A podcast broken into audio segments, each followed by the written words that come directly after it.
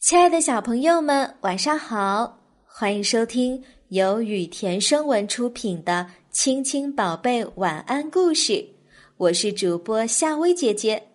接下来我会每天给你讲一个好听的故事，伴你入睡。今天我们要讲的故事是《野鸭一家》。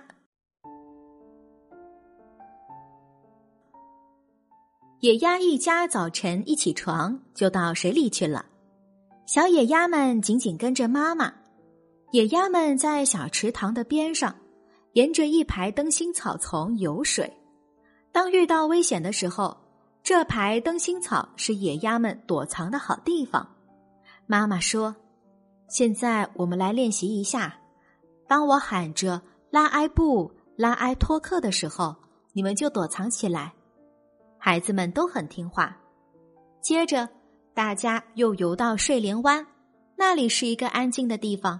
妈妈又说：“你们长大以后啊，可以来这里捉青蛙，但你们现在不要单独游到这里来。”日子一天天过去，小野鸭们渐渐的长大，每天从早到晚，他们都和妈妈在一块儿。妈妈做什么，他们就跟着学做什么。妈妈潜水，他们也潜水；妈妈拔青草，他们也拔青草。小野鸭们还不会飞，他们想：如果能在空中游，那多么有趣啊！它们扇动着小翅膀，可是飞不起来。妈妈看着它们，心里乐滋滋的。小野鸭们围住妈妈说：“妈妈，妈妈，我们要飞！”妈妈用翅膀抚摸着它们，说：“嘎嘎嘎，再等一等吧，你们飞行的日子快来到了。有一天，你们只要把翅膀张开，就能够飞起来了。”孩子们很着急的问：“但是要等到什么时候呀？”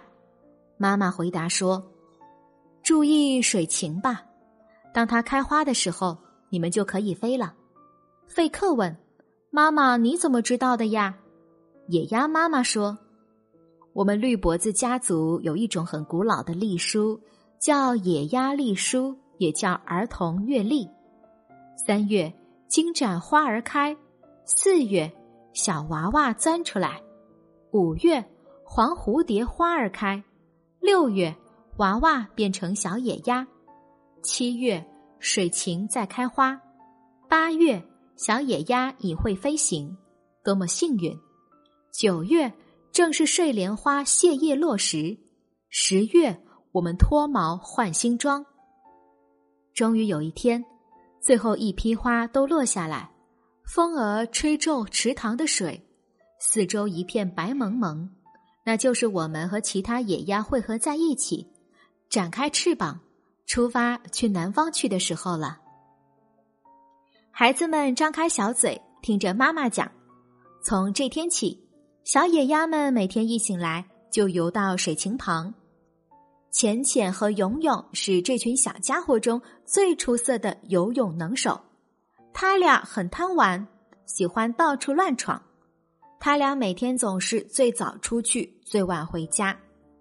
七月里的一天，其他兄弟姐妹们在阴凉的地方休息时。他俩在灯芯草丛里玩着捉迷藏，浅浅一边游一边在乱草丛中开辟出一条道。他游得很远了，勇勇叫道：“不要游太远，回来我游不动了。”浅浅正玩得高兴，根本没听到。浅浅向前游呀游呀，忽然他停住了。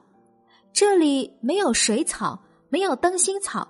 只有水，一大片水，这就是真正的大池塘。这时他已经忘了捉迷藏，也忘记了妈妈的叮嘱。他只有一个念头，一直游到大池塘的那边去。浅浅游到了对岸，上了岸，抖抖羽毛。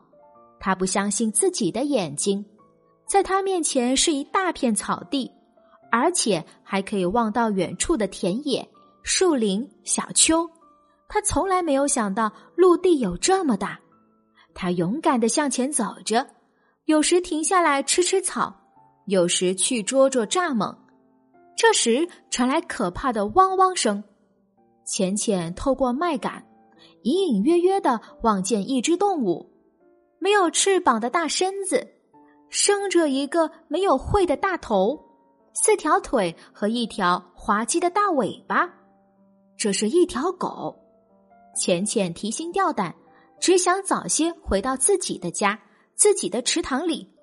汪汪汪！那条狗跟过来。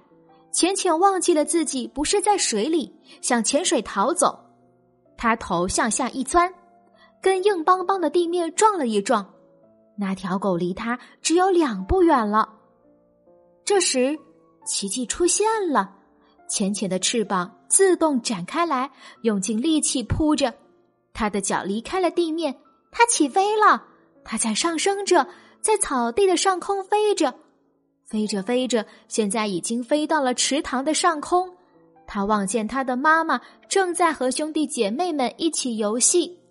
为了招呼他们，他叫了两声“嘎嘎”，声音是那样的轻快，这令妈妈都十分疑惑。小朋友，你知道在冬天的时候，野鸭在水里为什么不怕冷吗？因为野鸭没有汗腺。在皮肤下有层厚厚的脂肪，这样一来，它们就有了天然的棉袄。它们身上的羽毛也具有很好的保温功能。有了这些保护，外界的寒冷当然就无法侵入啦。好啦，小朋友，今天的晚安故事就讲到这啦。如果你喜欢夏薇姐姐给你讲的故事，记得每晚按时收听。晚安，小宝贝们。